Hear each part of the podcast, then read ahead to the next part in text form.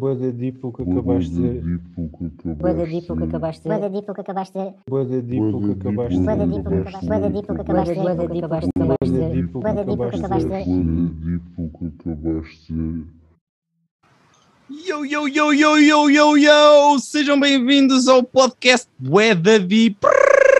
Buia caixa. Ah, hoje vai começar o Papi. Papi, introduz o teu... Aceno, estamos aí na casa. Subscribe! Brócolis Yeah. brancos. Então, vamos aí. Então, eu hoje tenho um grande tema, meu.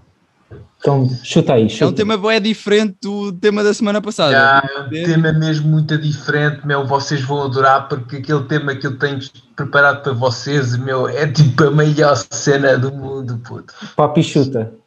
Então vou chutar, vou chutar para canto. Bem, aquilo que eu hoje tenho para vos oferecer, meu, é um grande tema.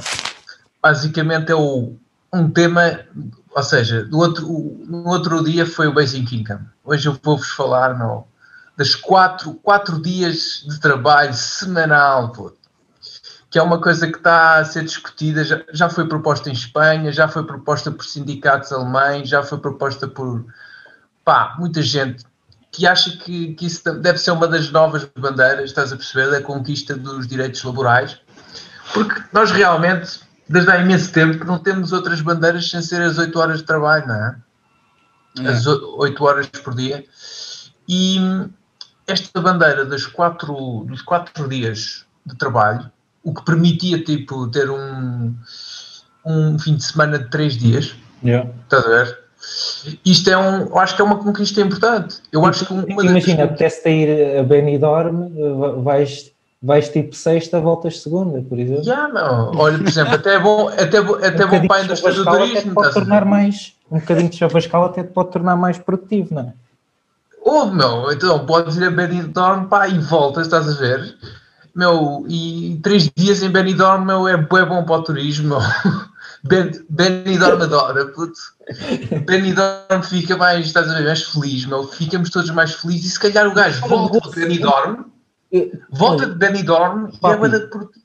Papi, eu vou ser sincero, eu estava a gozar com a cena de Benidorm, mas agora até faz sentido isto não ser uma cena a gozar, mas ser séria, que é se tu tiveres mais tempo livre também acabas, o, o capital acaba acumulado acaba por circular mais, né? as pessoas comprarem mais, terem mais vontade de ter hobbies. Yeah, meu, Mais porque as vontade pessoas, de- as pessoas também são consumidores e, e quando estão a consumir estão a estimular também o mercado, ou seja, e depois não só, há aqui um efeito psicológico que é engraçado, que é tipo, eu, meu, podes ir para Benidorm, meu, tipo, ficas lá três dias em Benidorm, meu, e é, e é loucura.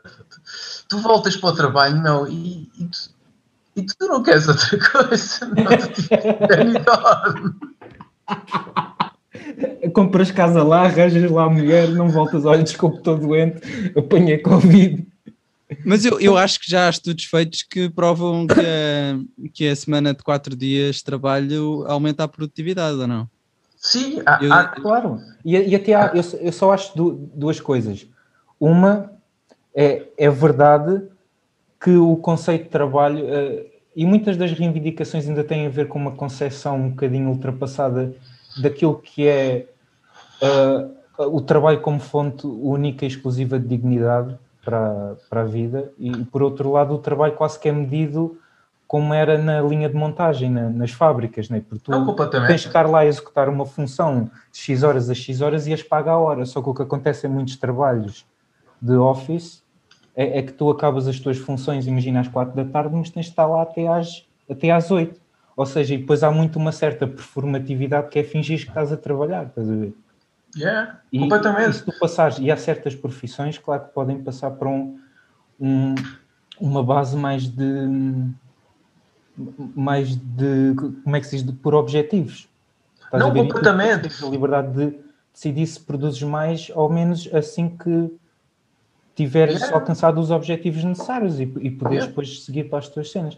Mas Agora, então, e, e- por exemplo, um- uma, uma das medidas, esta medida também é proposta, por exemplo, para resolver o emprego estrutural, ou seja, para, para- para resolver o problema que eles que eles andam a pensar nisto há anos, em que a digitalização e todo esse movimento comece, vai empurrar muita gente, estás a perceber, mais para o desemprego. E para evitar isso, que, que largas camadas da população estejam no desemprego, o que eles querem fazer é reduzir o horário de trabalho para cada trabalhador, para poder também, estás a perceber, dar emprego a outras pessoas.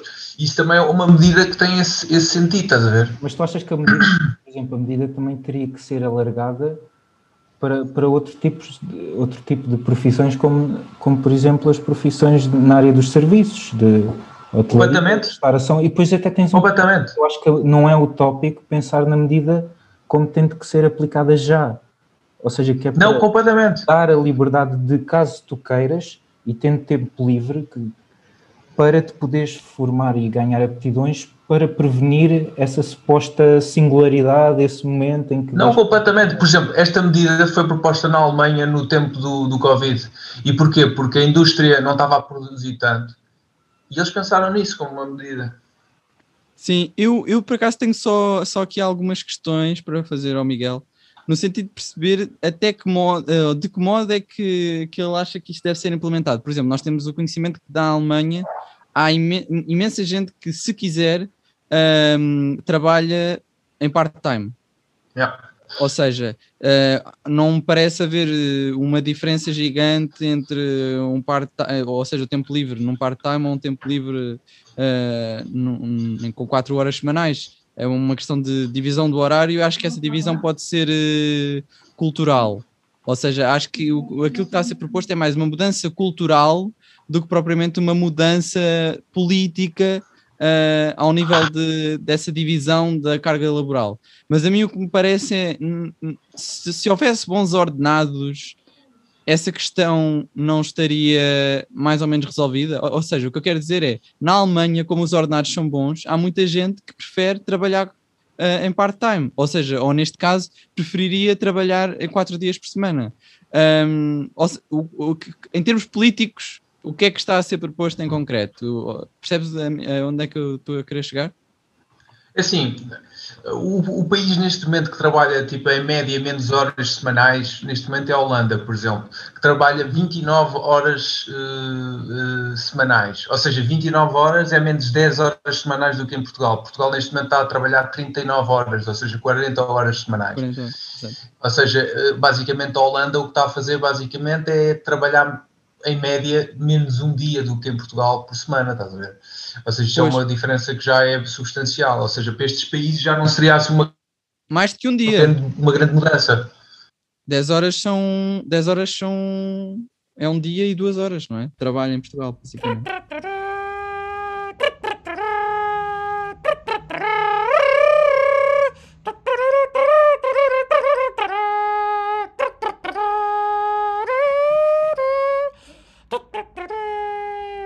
Ou seja, papi, a, a minha questão é se- como é que, ah, havendo políticas, ah, ou, ou- ou estando, o, estando um esforço feito a nível de políticas, como é que depois também se legaliza isso do ponto de vista, ou, ou como é que se impulsiona isso do ponto de vista cultural?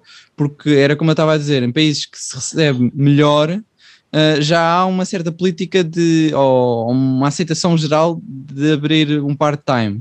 E para haver eh, pessoas a trabalhar com, com uma jornada de 4 horas, eh, de 4 dias, ahm, é preciso que hajam vagas abertas para isso, não é? É preciso que haja um interesse não só dos trabalhadores, como dos empregadores, como condições. As pessoas têm que conseguir viver com um ordenado em que se trabalhe 4 dias por semana.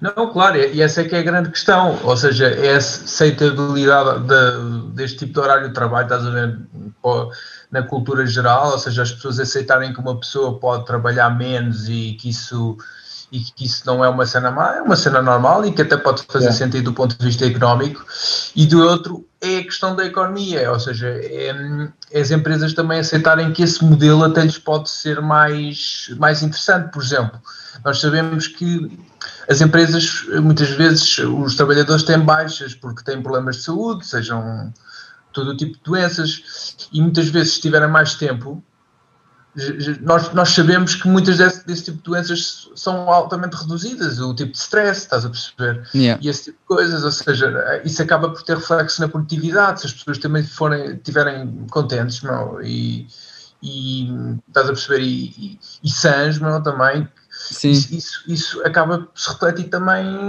na, vida económica, e menos um dia de trabalho, isso podia, podia ser um- uma questão uh, realmente importante. sim. Eu por acaso eh, tive- estava hoje a comentar eh, aqui em casa que com o confinamento eu acho que a malta tem tido muito menos constipações. Aquela cena, mesmo, mesmo, mesmo que tu tenhas começado uma gripe, uma gripe ou uma constipaçãozinha, ah, tu em do- um ou dois dias consegues recuperar estando em casa pá, e Não, tendo que completamente. sair, apanhar aquela, aquele frio de, e os, os- os transportes públicos, etc. Yeah. É muito mais, ficas muito mais vulnerável. Não, calhar e, é- e as máscaras, e as máscaras, uh, pá, Se calhar as é, é a única coisa boa de ficar em casa. Não. não, mas as gripes são, passam-se também assim como se passa a epidemia. Mas Agora, a aqui há um é grande dilema. nós estamos É- num. Mas olha, distanciamento. Aqui há um grande dilema. O Centro tem razão, mas de facto, eu apanho menos constipações, mas não sei porque gasto mais lenços de papel em confinamento.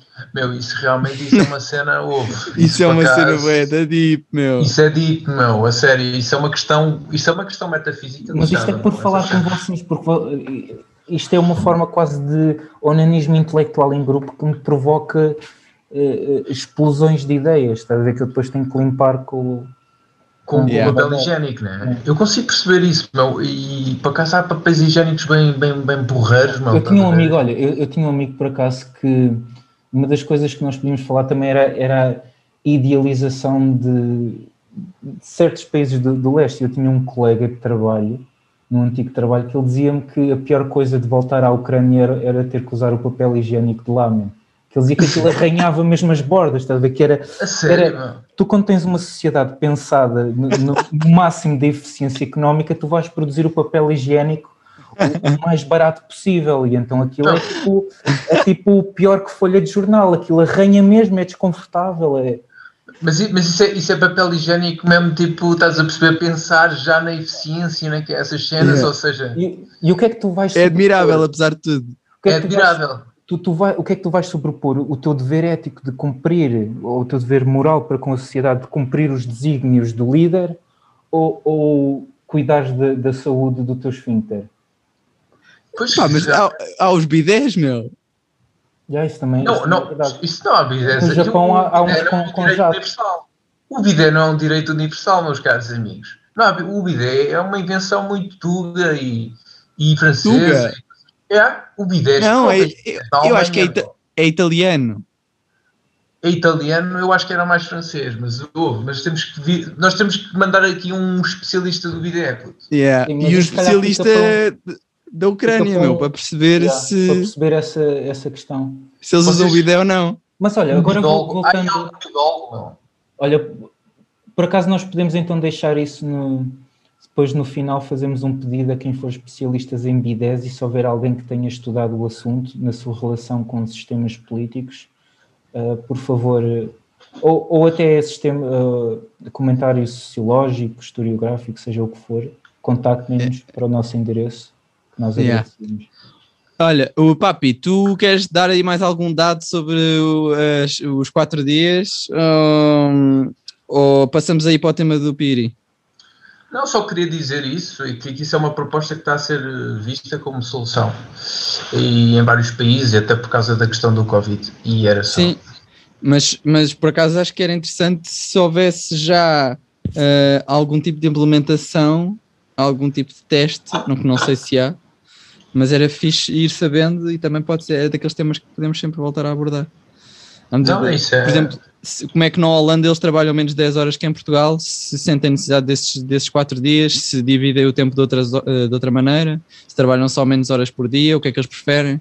E, sim, e outra, Acho e outra pode ser. questão interessante é perceber como é que há essa disparidade entre horas de trabalho e mesmo assim os países do Sul continuam a ser conotados como mandriões, a ficar, ficar ao sol. É pá, sim, essa conversa já é bem antiga até.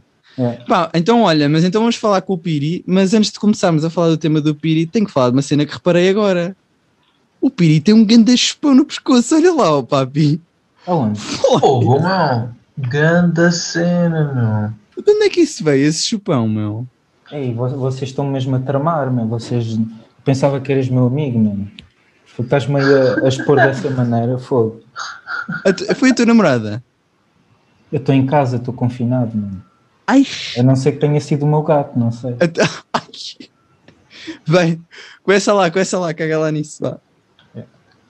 Então, o, o assunto que eu, que eu trago hoje é, é a seguinte frase: Esta cena é bué orwelliana, ou nós parece que estamos a viver no 1984. E queria também relacionar isto com prescrições de leitura e da importância da leitura para a nossa formação ética e intelectual. E eu acho bem interessante isso quando eu vejo um vídeo do Mário Machado e ele diz que é importante ler e aconselha-me alguns livros. Ah, eu vejo assim a Jardim a dizer que é importante cultivar, cultivarmos-nos. Vejo um concorrente do Big Brother a tirar uma foto com, com um livro. E parece que e- estas prescrições éticas ou, ou- ou estas máximas são tão gerais, são tão etéreas que cabem em qualquer coisa. E, e não sei se vocês acham que se há mesmo uma relação, como havia na, na- na tradição do pensamento hum, filosófico, uma relação entre o, o belo, o bom e o, e, e o próprio saber, se, se saber, se ser um gajo inteligente leva necessariamente a ter posições éticas. E por outro lado, o que é que vocês acham? Se acham que isto é uma banalização, esta questão do Orwelliano, se é uma banalização daquilo que, que era descrito no, no livro, ou, ou- seja, se de facto existem hum, Mas qual livro? 1984. Ok, então em Esta que cena- aspecto? No, no aspecto em que ah, qualquer pequena entrava à liberdade pessoal parece que cria esta ideia paranoica de estares, ou, ou seja, de remeter sempre ao Orwell. E até se tu fores pesquisar por memes, há um meme que está muito em, em voga, teve em voga nos últimos meses, que era precisamente dizer isto é Orwelliano. Que era na, na, naquela cena que é tudo Orwelliano, é, é tudo, ou seja, soa inteligente a dizer que, que- ou, ou seja, é como se, se as pessoas tivessem uma consciência de que estamos no, numa, no Matrix, mas depois dão um salto boeda grande para, para cenas do canon, para cenas de. Ok, mas eu É. essa parte eu percebo, É. até porque o Papi, acho eu, mandou-nos um artigo que diz que, que o Orwell e o 1984 é o, é o livro mais citado É. uh, por pessoas que não o leram, sendo Sim. que o citam, pronto, É. e que dizem que o leram, ou que têm na prateleira É. como fundo de videochamada. Uh, foste tu, Papi, que mandaste, não foi? Já não me lembro disso, eu já me mando tanta cena, a Yeah. sério. Eu não Pronto, sei, eu- mas uh, agora o que eu não. não percebo é como é que isso está relacionado com, com o conselho ou, com os conselhos para ler e de que forma a literatura ou o- a erudição está ou não ali, uh, tem um vínculo ou não com, com o belo ou com o justo, etc. Como é que, como é que estás a fazer essa ponte? Conta-me lá. É, é no sentido em que eh, pessoas de diferentes graus de capacidade intelectual, de formação, seja de que estrato social for, parece que há, que há a mesma posição em, em diferentes perspectivas. Um conservador a dizer que, que estamos nesta situação porque as pessoas não leem as notícias e não procuram Ah. se informar. Eh, ou, ou seja, parece que há, há formulações tipo morais, eh, eh, quase religiosas, que fazem parte de um- uma certa ideia de senso comum que, que podem ser utilizadas como, como uma espécie de pronto a vestir por eh, mil e umas formas de pensar. Ah, Sim, mas isso, isso é o isso é a, a, a base do coaching que nós temos hoje em dia, não é? É usar preceitos, muitas vezes até filosóficos, pá, a cena do carpe diem e o viver o presente e não sei o quê, são, Yeah. são banalizações, simplificações daquilo, de uma coisa que é complexa. Aliás, é muita, o que eu eh, tenho vindo a preparar os temas para o podcast, muitas vezes é precisamente mostrar que aquilo que é visto como simples e que são aqueles conceitos das redes sociais, etc., muitas vezes ligados ou, ou de alguma forma citados uh, por mind coach ou por uh, quotes inspiracionais, etc.,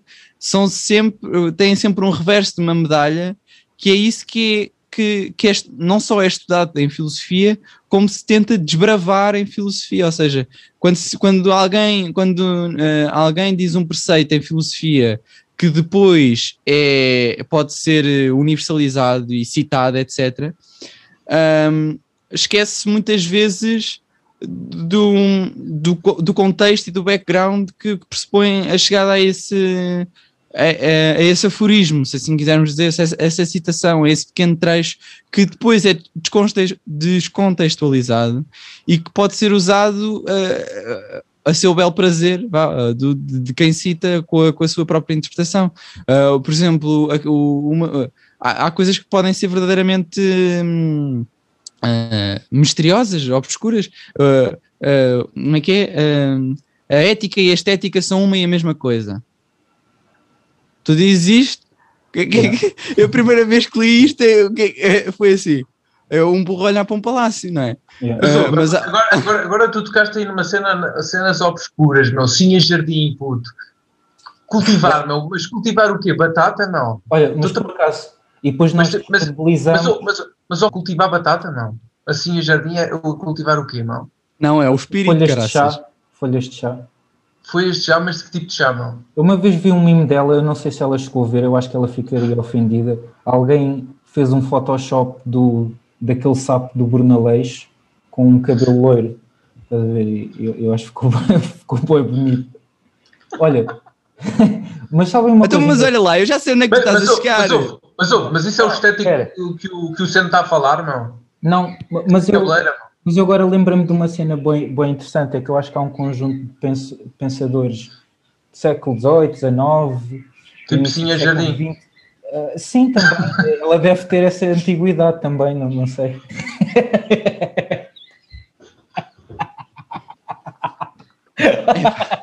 É pá, não, eu sou anti-bullying, meu. Vá, para Drop essa cena. Anti-bullying, bora lá. E eu acho que já sei onde é que tu vais chegar. Eu, eu acho que tu vais falar do teu amigo La Ruela. Não. Ou não é? Não, não vais? Eu só quero fazer uma parte. Fal... Eu, eu, também sou contra o bullying e eu gosto particularmente de milfos, portanto não há, não há nenhum problema. Mas aquilo, aquilo que eu.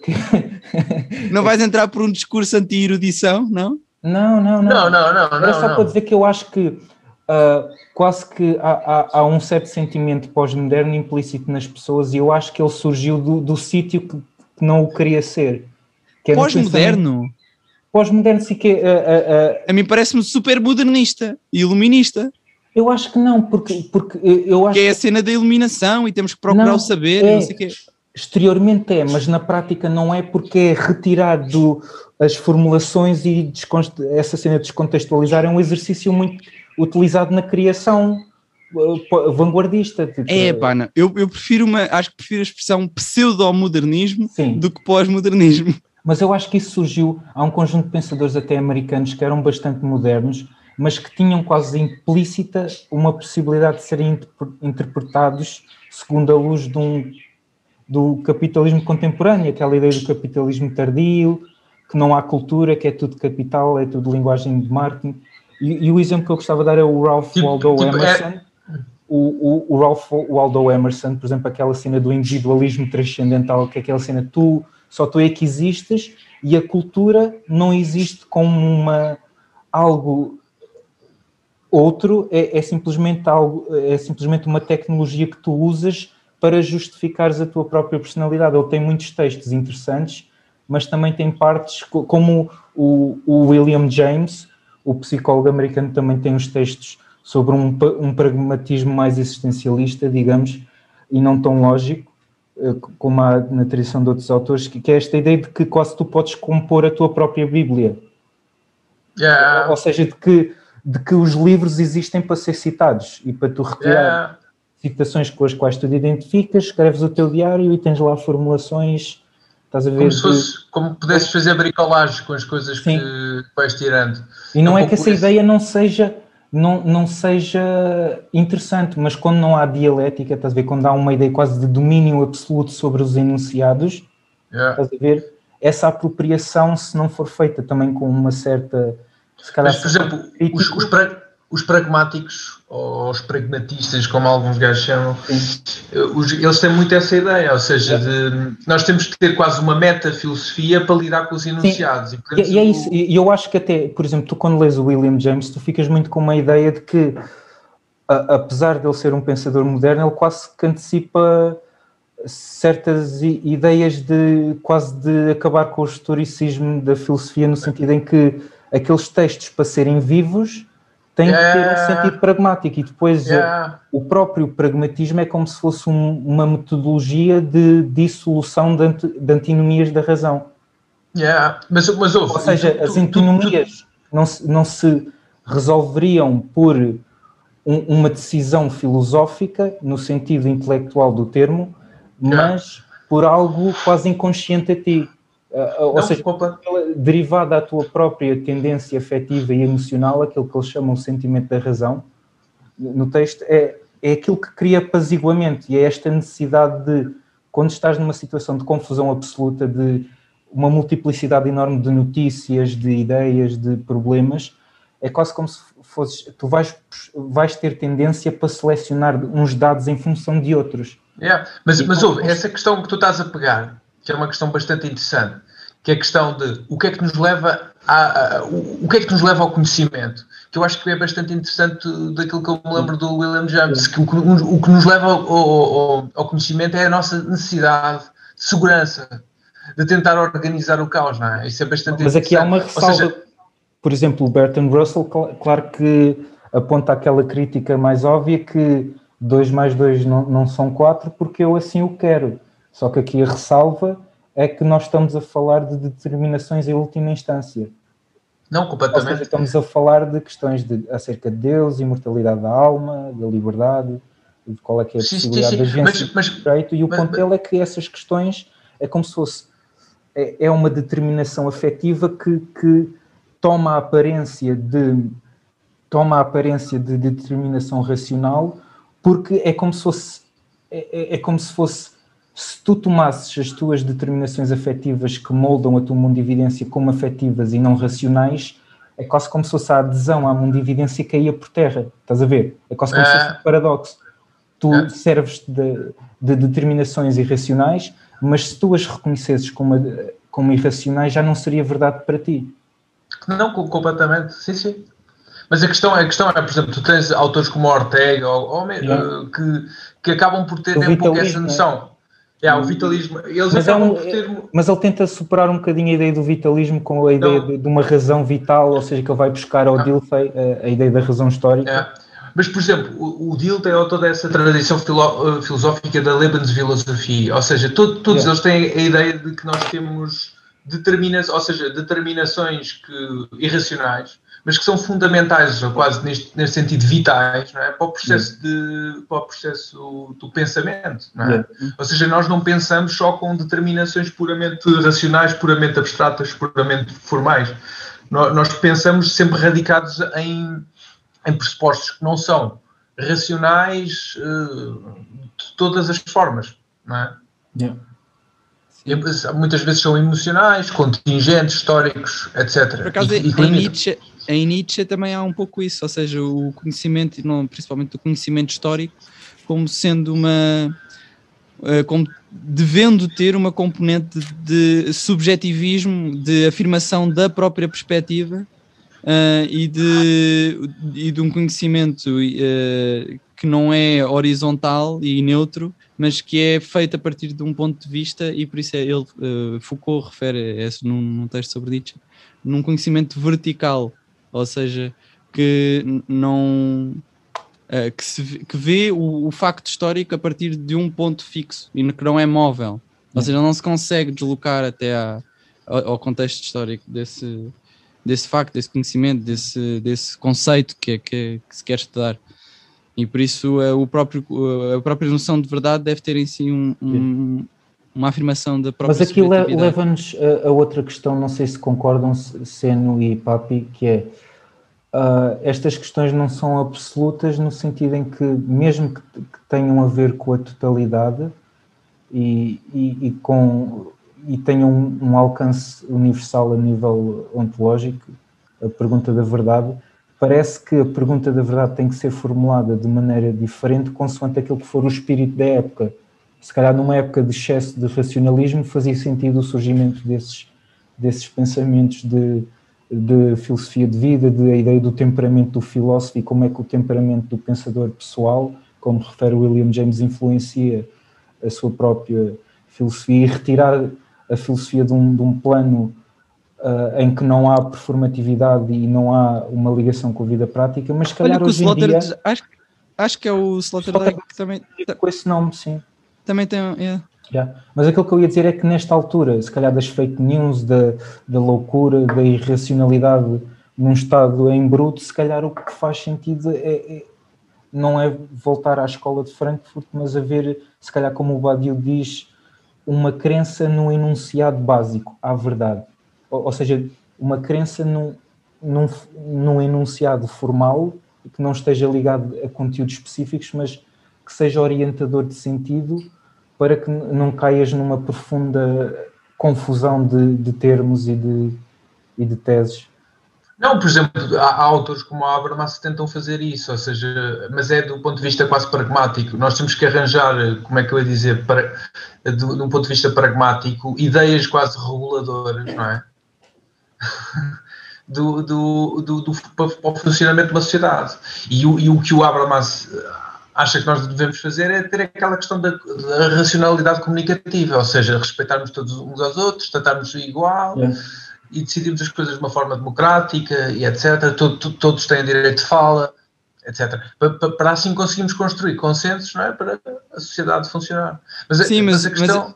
aquilo que o, que o Piri estava a dizer, eu acho que, que é, hum, é- é interessante, aliás, reforça aquilo que estávamos a falar do Kanye West, eh, acho de, ou seja, reforça não, mas é uma mensagem que eu acho que está relacionada com esse, com esse problema, ou, ou seja, de, do conceito de verdade e a verdade do Kanye, neste, neste caso, estar eh, inserido num contexto eh, que, que, não, não, que, que é histórico, é social, é político, um, e, e- e esse conceito de verdade estar dependente desse e esse conceito de verdade estar dependente desse contexto um, e, e acho que isso levanta a, a questão de até que ponto é possível legislar o que é que é legislável não é? o que é que é o, uh, não do ponto de vista científico mas se calhar até do ponto de vista científico mas do ponto de vista filosófico Uma, uma das ideias que eu acho que, que provocou em mim uma maior mudança foi alguns textos do Gaston Bachelard e do Laruelle, que é esta ideia de aquilo que no- nós normalmente quando estudamos filosofia ou poesia ou estética temos uma visão da ciência que é moderna e quando nós fazemos a crítica do saber científico uh, pensamos o saber científico como prescrevendo um, um, um positivismo, uma, determinações positivistas em relação à, à realidade. E uma das coisas que acho que se calhar nós temos que repensar e se calhar ler alguns autores é que ocorreu uma transformação radical na ciência que faz com que a própria ciência reclame para si o direito de definir seu, a sua própria atividade. Ou seja, que a missão da filosofia não é legislar a ciência, é dedicar-se exclusivamente à vida e às determinações vitais, porque a ciência não prescreve o real enquanto real, tem uma consciência de si enquanto método, e há duas ideias muito interessantes em relação àquilo que é a não-filosofia de Laruelle ou a não-filosofia em Gaston Bachelard, que é a ideia da- das geometrias não euclidianas, ou da diferença entre a física de Newton e a física de Einstein.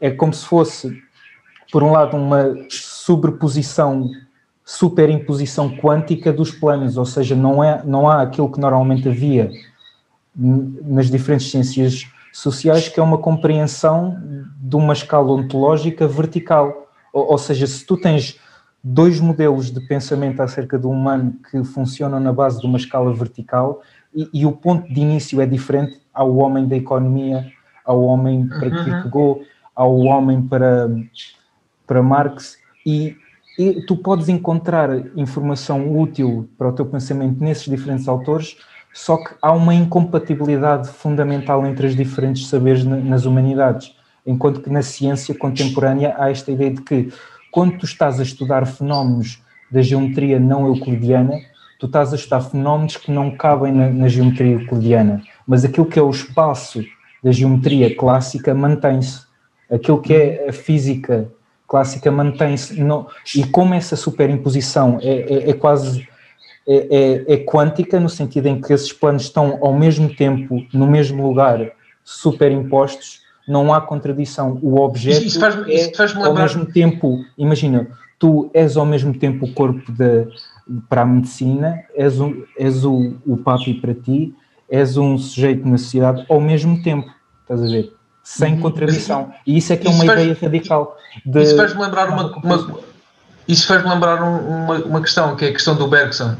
O Bergson tem um texto em que ele diz que eu posso. Eu posso fazer um esboço. Posso, é esse do esboço. Posso, yeah, yeah, yeah, posso, yeah. posso fazer um esboço de uma cidade de vários ângulos diferentes. E cada ângulo em que eu me vou movimentando a fazer o esboço da cidade, a cidade é a mesma, não é? Ou seja, eu estou a fazer esboços diferentes, porque são de ângulos diferentes, perspectivas diferentes, mas a cidade é a mesma. Isso parece-me retratar um pouco aquilo que estavas a dizer dessa super uh, imposição quântica. Olha, que eu, eu, acho que uh, aquilo que eu, posso estar enganado, mas acho que aquilo que o Piri está a dizer é, ainda é um bocadinho mais complexo, porque isso cabe naquilo que na, no paradigma uh, vá, anterior uh, da ciência, porque aquilo que, aquilo que se pode dizer é que a física estudava uma parte da cidade, uh, um, a, a, química estuda outra parte da, da, da, cidade, a história estuda outra parte da cidade, ou a matemática estuda outra parte da cidade, um, e aquilo que acho que o Piri está a tentar dizer é que no mesmo plano, na mesma perspectiva, no mesmo sítio, tu olhas e fazes um esboço um, cubista e depois fazes um esboço uh, expressionista é, é, é, é, a mesma fotografia, é o mesmo mas, mas é, Sim, e é bem interessante porque o próprio Marruel refere isso, do cubismo. Ele disse que tem que acontecer na filosofia a mesma revolução que aconteceu nas artes, a nível do cubismo. É quase como se ele dissesse que a filosofia tem que sofrer uma revolução a nível estético uhum. de deixar de se pensar a nível mas aquilo... e as humanidades no geral, estás a ver? Mas Para aquilo, aquilo... de que a sociologia está contra a história e cada yeah. um tem o seu yeah. esboço, a sua maquete de homem que estão em competição. Pausa aquilo... publicitária. Olá, já provou o cogumelo mágico? Compre o cogumelo mágico no site Vá para o Caminho que o foda. Estamos de volta. Mas aquilo que eu queria dizer com, com a metáfora da cidade eh, podia ser aplicado a um, a um, objeto, ou seja, isso é que foi, não foi bem compreendido, porque o que eu queria dizer é, era, ou seja, não era a metáfora da cidade podia ser um objeto qualquer, era o mesmo objeto, não é, que pode ser visto de diferentes ângulos. E eu acho que isso é bastante interessante. Eh, aliás, o, o o Wittgenstein, o, o suposto segundo Wittgenstein, acaba por chegar. E, não, e, depois há alguns derivados de Wittgenstein também que pegam noutro, noutro tipo de influências, como o Horthy, falam dos vocabulários. Ou seja, no caso do Wittgenstein, podem ser os jogos de linguagem. Ou seja, nós temos jogos de linguagem que servem para, para resolver determinados problemas ou que, ou que, ou que servem para determinados problemas. E aqui o ponto não é que não existem hierarquias entre os saberes, mas que há um ponto da análise em que essas hierarquias se, se dissipam. Sim, mas, mas a questão é que. Estás a ver? É quase como se fosse, tivesses que fazer uma redução, é quase como se fosse na, o exercício da vanguarda artística, que é fazer uma redução das diferenças entre as imagens, quase produzir uma espécie de nada absoluto, mas esse nada absoluto não é uma negação de todas as imagens, mas é a possibilidade de uma reconfiguração mas, diferente. Exemplo, Ou seja, não é pensar a realidade, mas é pensar quase num plano ficcional como é que poderia Sim, ser. mas a questão é que tu ainda estás a querer compreender a realidade do ponto de vista ontológico, a partir de uma realidade tipo múltiplo, vista de múltiplos ângulos. A questão é que os pragmáticos que possam partir um pouco de Wittgenstein ou de William James ou do Horthy nem sequer já estão nessa, nessa tentativa de representacionalista da realidade. Ou seja, já nem pretendem representar a realidade com múltiplos ângulos. Eles já estão numa numa, numa dimensão em que eles já não estão interessados com essa questão ontológica. Eles estão interessados uh, numa questão uh, puramente pragmática, ou seja, há certo tipo de vocabulários que respondem a certo tipo de respostas. Mas que implica destruir essa, eh, essas hierarquias. Vou-te dar um exemplo. No texto do Sentimento da Racionalidade, ele diz uma panela de sopa para um físico é, é as moléculas em movimento e aquilo que acontece, qual é que são as reações eh, químicas que acontecem quando aqueles alimentos específicos estão a ser aquecidos. Para a sopeira é, é os ingredientes e não há uma diferença de grau de saber entre um caso e o não outro. completamente. Porque aquilo, porque, porque em cada um dos casos, aquilo que é a apreensão do objeto está a cumprir eh, aquilo que são as funções necessárias para o sujeito conseguir cumprir as suas funções. No caso da sopeira, fazer a sopa, e no caso do cientista, a registar as alterações que ocorrem Sim, mas, com a É, completamente. mas num, num, num caso. E, há- e há uma coisa só, e só uma coisa a cena, que é como se o objeto, se é definido pelo seu uso, ele não existe fora de uma lógica relacional, de um sujeito a relacionar-se com, com esse objeto. Eu, eu não sei se nesse contexto da, da distinção entre o cientista e, e a, e a sopeira, por exemplo, se, se não há uma possível defesa científica que é, e nós, nós temos a prova disso, que a explicação ah, científica de um conjunto de reações pode levar até à elaboração de uma, de uma receita melhor, por exemplo. Claro. Ou seja, pronto, ah, ou seja, E, e ah, temos ah, a culinária, como é que diz, molecular? Ou ex- exato. Sim, culinária molecular parece-me interessante. Cozinha molecular, eu acho que é assim, não é? Yeah. Fazem umas cenas boas interessantes que é tipo alterar a textura dos alimentos através de experiências quase. É uma maneira diferente de pensar sim, a sim, cozinha. Sim, sim, sim.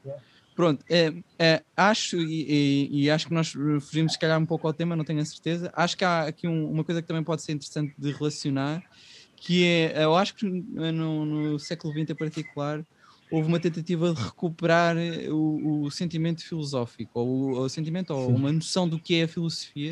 Eh, isso encontra-se em Wittgenstein, um autor que vocês já citaram, quando ele diz que um, mesmo que todas as questões científicas fossem resol- eh, resolvidas ou fossem respondidas, eh, a, a pergunta do humano ainda ficaria por, eh, por resolver. Sim. Qualquer coisa deste género, assim. E, um, e Foucault tenta recuperar o, o espírito da filosofia, eh, no- eh, centrando a questão da filosofia na arte de viver. Ou seja, parece-me que há nestes dois filósofos eh, e um- uma preocupação de, centrar aquilo que é a filosofia numa transformação do, do ser humano em si. Ahm, mas não sei é como é que isto tudo se relaciona com a questão do Piri inicial, eh, que era as afirmações do Mário Machado e da Simia Jardim, eu- e, e agora eu vou que tentar- fizesse essa, essa ponte. Tu, tu até ajudaste-me a fazer a ponte que é estamos num houve um determinado movimento do pensar que parece que evoluiu no sentido de ser necessário pensar a simultaneidade de todas as coisas e por outro lado a impossibilidade de o fazer especialmente no contexto que estamos a passar agora de pensar a simultaneidade e pensar na confusão e a diferença entre de conseguir arranjar um método de pensar na confusão e a diferença entre pensar a confusão. E, e outro aspecto é esta ideia também, partindo naquela cena do Orwell, de ler, pensa por ti mesmo, todas essas prescrições da filosofia, ou seja, de como é que isso pode depois ter desformalizações na prática, não só enganadoras, como quase irracionais, como, ou, ou seja, a- prescrição é a mesma, mas os resultados podem ser completamente opostos, desde a comodificação das ideias por estarmos a pegar de diferentes aspectos, como não ser uma comodificação e o transformar as ideias em objetos de marketing, mas um pensamento mais complexo, que pensa as diferentes relações entre os diferentes sistemas, estás a ver? É, é como é que nós fazemos essa distinção? Uhum. Estás a ver? Entre o que, o que é que é uma reconfiguração da literatura de uma forma inteligente e não inteligente, e quase como se não houvesse um critério. Estás a ver? Depende quase da- do caso específico. Sim. Sim, e isso, isso faz-me lembrar também, eu acho que o Miguel estava a ir por esse, por esse caminho. tam- eh, eh, n- faz-me lembrar a filosofia Wittgensteiniana muito, sim. Eh, porque acaba por ser um problema de comunicação também em si. ou a possibilidade de comunicação ou não. Até que ponto é que quando nós estamos a dizer algo, do outro lado está a chegar essa intencionalidade que nós queremos eh, que chegue. Mas acho que está, acho que podemos passar para o, para o próximo tema. que é o Sim. meu. Força. Olha, eu devo dizer que acho que a pessoa, que, ou a pessoa neste caso não, mas eh, o, quem, quem está a participar eh, de uma forma mais eficaz e melhor neste podcast são os pássaros do Piri, que, que se estrearam. Não, não sei se são pássaros. São Sim, pássaros só. E há uns periquitos. Tens becas disso, meu. Ah, pronto, eu ah, vou trazer outra vez cultura popular, Também, querido. ah, questio- ah, que é aquilo que eu, que eu gosto de fazer Até fica gago. aqui no podcast, é isso.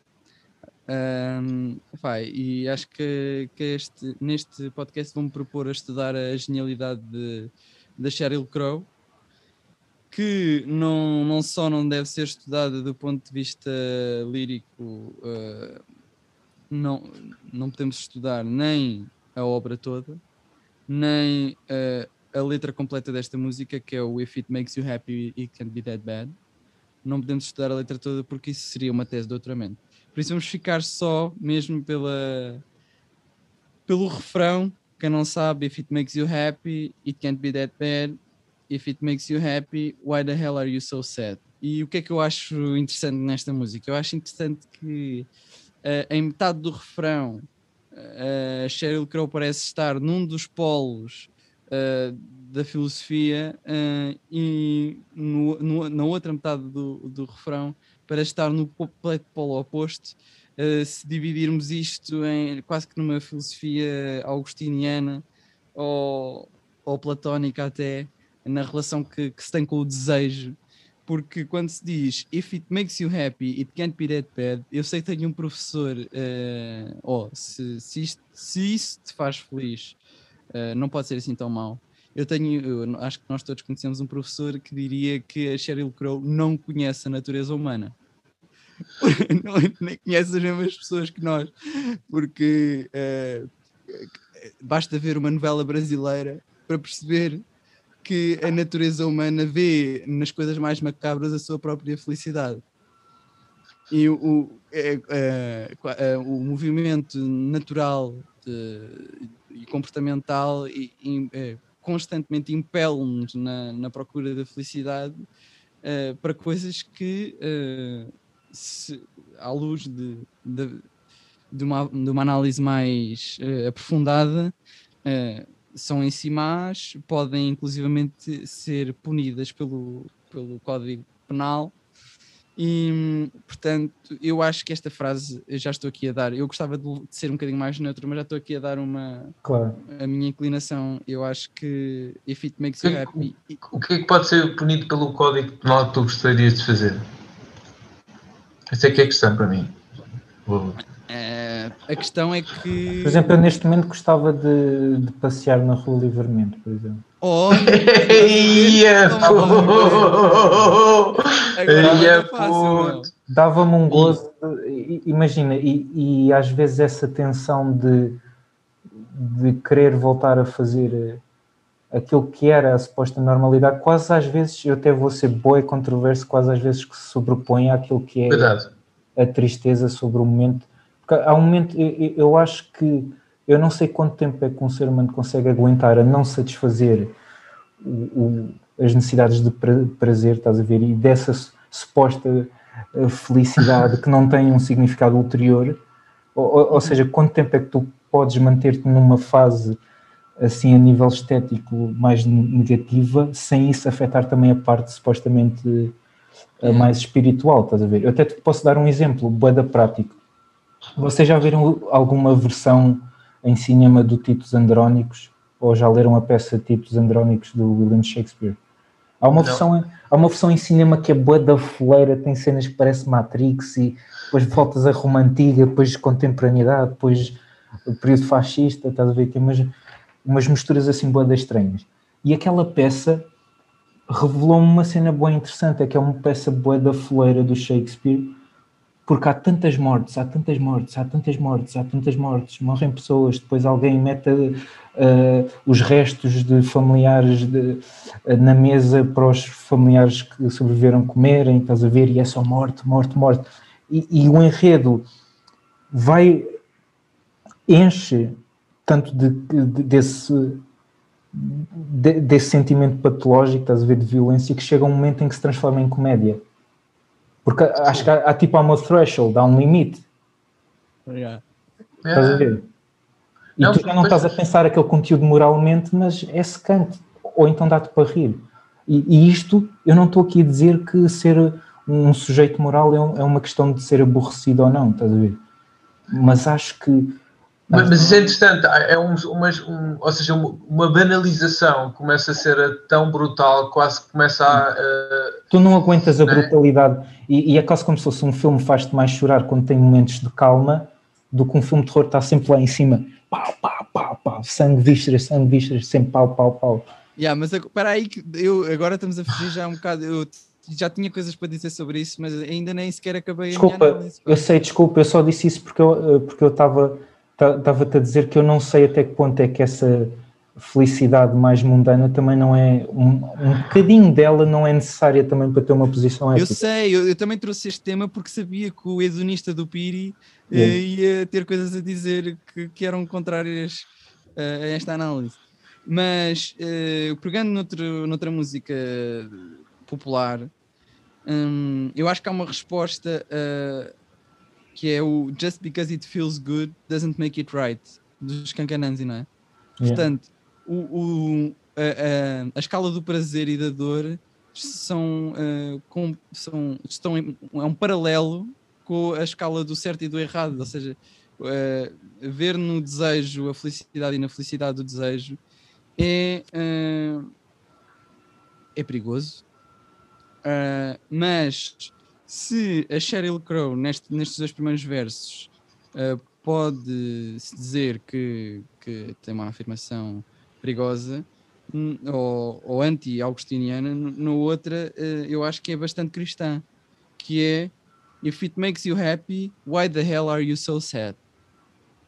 Eh, Why the... Porquê é que estás tu tão triste? ou seja, Portanto, há aí uma pergunta filosófica, uma formulação. Exatamente, super filosófica, que é a concretização do desejo leva à, à própria tristeza. E é quase aquela compreensão cristã. Mas resta-nos duas, duas, Yeah. duas, duas respostas, ou a resposta cristã, que é a de que se, se, não, se aquilo que nós achamos que nos faz feliz não nos faz feliz, na verdade faz-nos eh, eh, só nos torna mais tristes.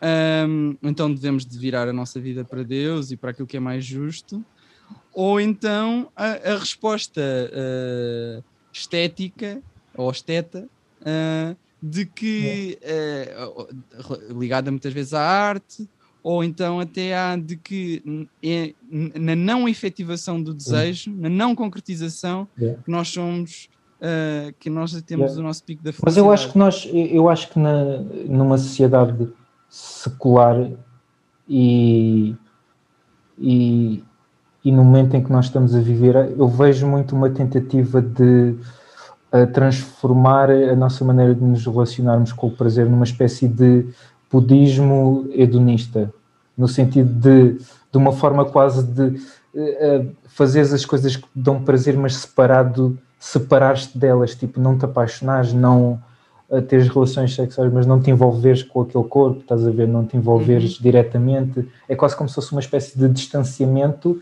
e quase de a fruir, mas sem fruir genuinamente, estás a ver, uma espécie de, de capa de relaciona-te com as pessoas, mas sem te relacionar, estás a ver, sem... Eu acho que não é isso que estás a dizer, mas eh, esse fenómeno é particularmente chocante para mim em concertos, por exemplo, ou, ou na- ou, eh, nas festas de anos, em que a malta está toda a filmar a cena, Yeah, em vez de estar a, a- a Yeah. fruir. yeah. Mas, por exemplo, isso é bastante interessante. Há um livro chamado Behavior que, que analisa o comportamento humano de várias formas e eles eh, acabam por ter um- uns, uns gráficos que explicam que eh, nós temos picos de prazer, digamos, eh, antes do momento exatamente do acontecimento. Yeah. Ou seja, uns momentos antes do acontecimento. E eles até conseguiram perceber que a excitação atinge picos até máximos quando Na tu não sabes antecipação, não é?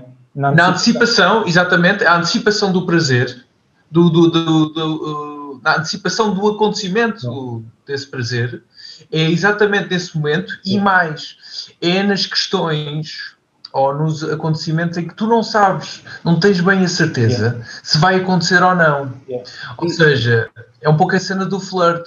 Ou seja, não, E- mas e, é. e- e depois aqui há uma, há uma diferença também que, que, por exemplo, essa antecipação é boa gira quando tu tens coisas do teu passado que não são concretizadas. Por exemplo, uma paixão na primária que nunca chegaste a namorar com aquela pessoa, ou um sítio que, que gostavas, mas nem chegaste a ir, estás a ver, e ficou sempre Mas uma certa projeção de um passado. sonho. Yeah, nada no passado é possível.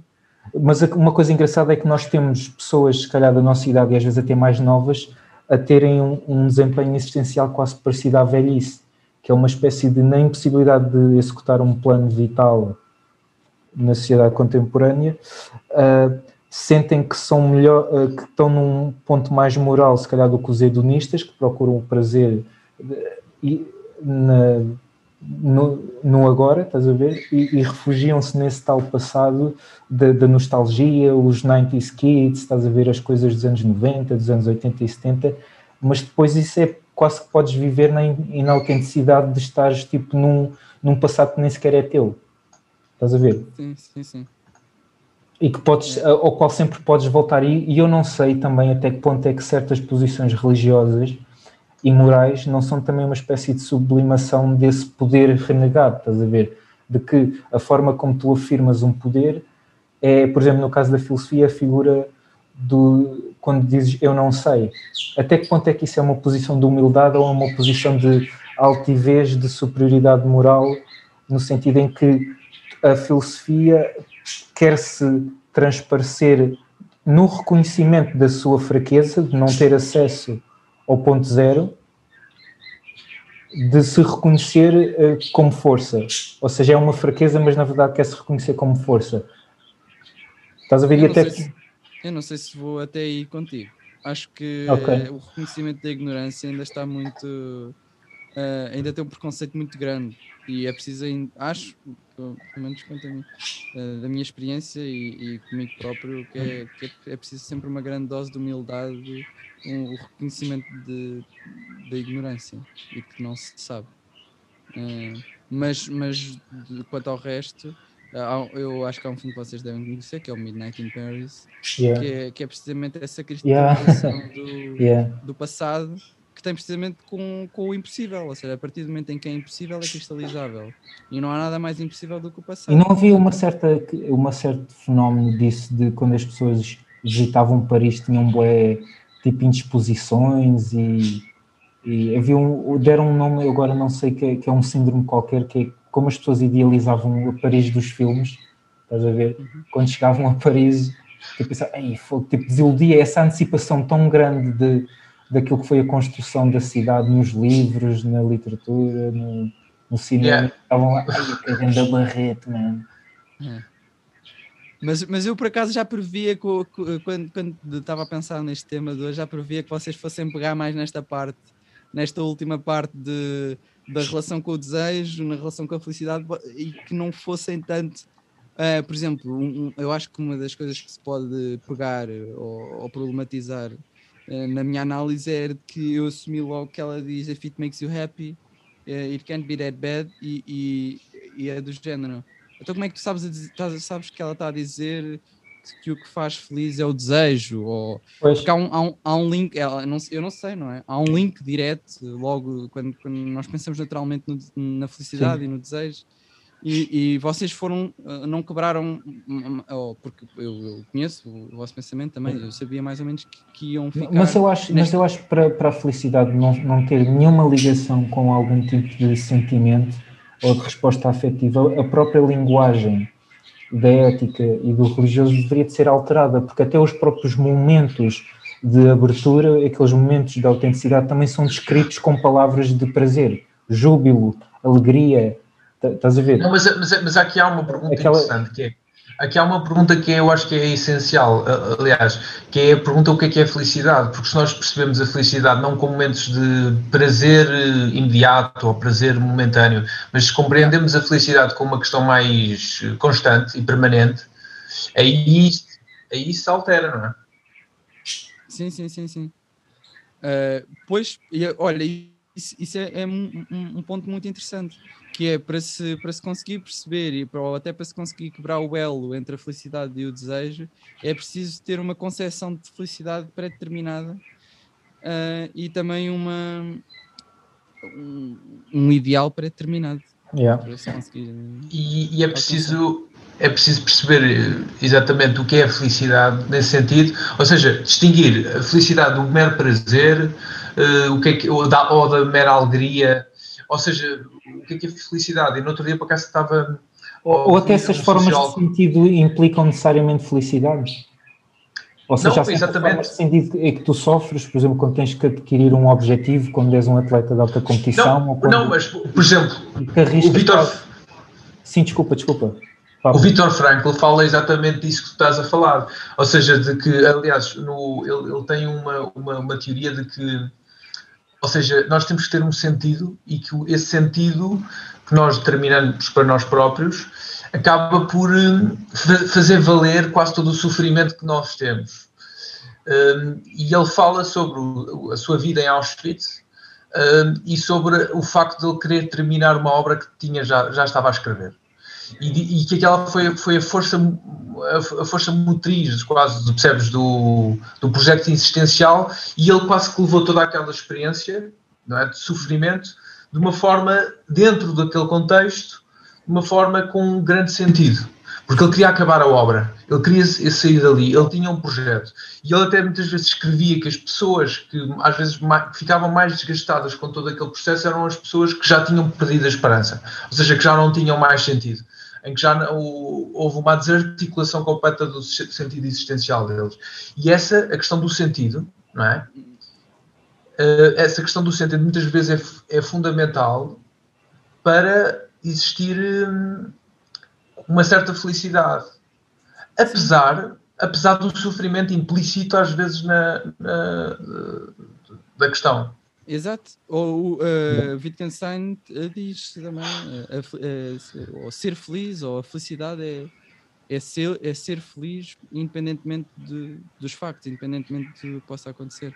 Yeah. Eu, eu acho que é uma relação. olha, mais- papi, e, e também quase que pode ser o, o problema da felicidade não está no, no prazer, mas o que é que é aquilo que te pode reconciliar com a ferida da separação, com, Não, com- com, com a dor. mas estar a, estar a sugerir.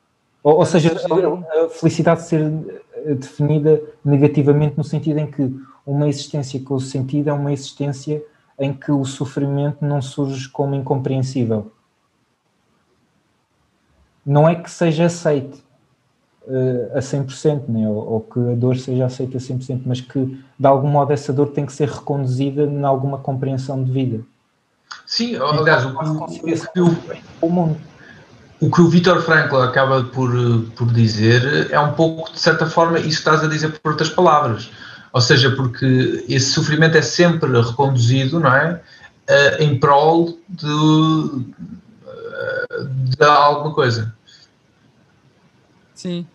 Ah, mas o que eu- eh, aquilo que eu estava a dizer, mais ou menos, era que ahm, ahm, o- o- o- a forma de pensar este problema pode ser mundana e esse, esse, esse exemplo que tu deste é muito interessante porque eh, tem um ideal, mas há um, idea, há um ideal fixo que ainda assim não está dependente de- do circunstancial, mas que ainda Yeah. assim é um ideal que está no mundo, que é o livro, é o projeto, é, é uma realização pessoal. Mas há um, e como nós sabemos, há- e era isso que eu, era por aí que eu sabia que vocês provavelmente não iriam, eh, e que se calhar eu sou mais dessa, dessa facção, eh, ou não, não sei, eh, mas que é o, o pensamento de, da felicidade e do, de- deste conceito como algo transcendental e muitas vezes Mas- ligado a algo divino. Mas o, o é Frankl, o Viktor Frankl abre a porta a isso. Aliás, o Viktor Frankl define várias coisas que podem dar sentido. Uma delas é exatamente esse campo transcendental. Exato. Sim, mas eu achei interessante que no- eh, nós até agora tínhamos falado eh, ou de, de, de algo contextual, como, como o Kanye, mas agora temos esse exemplo de uma forma determinada, que- mas que ainda assim é concreta e que não se, não se altera nunca. Ahm, e, mas, e pode, ficar para outros episódios, eh, talvez, a questão de, de- desse, desse focus do, do ascetismo ser Yeah. transcendental, que na verdade é aquilo que é o mais comum na, na filosofia.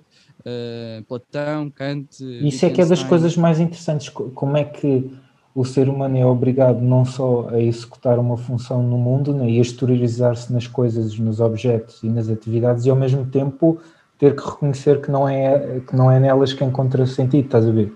Yeah. A articulação desse- desses dois problemas é bem interessante. Yeah. Fica, acabou o episódio de hoje, que foi Boeda Deep, como todos os outros e como todos serão. Ah, portanto, estamos aqui para coisas mais Boeda Deeps. Fiquem aí. Tchau aí, tchau out. Boa da Deep Mo Johnny. Boa Estás a Tem que meter isto numa faixa de trap, pessoal. Boeda, Boeda Deep. Enviem faixas instrumentais aqui para o Piripiri. Não se esqueçam de inscrever.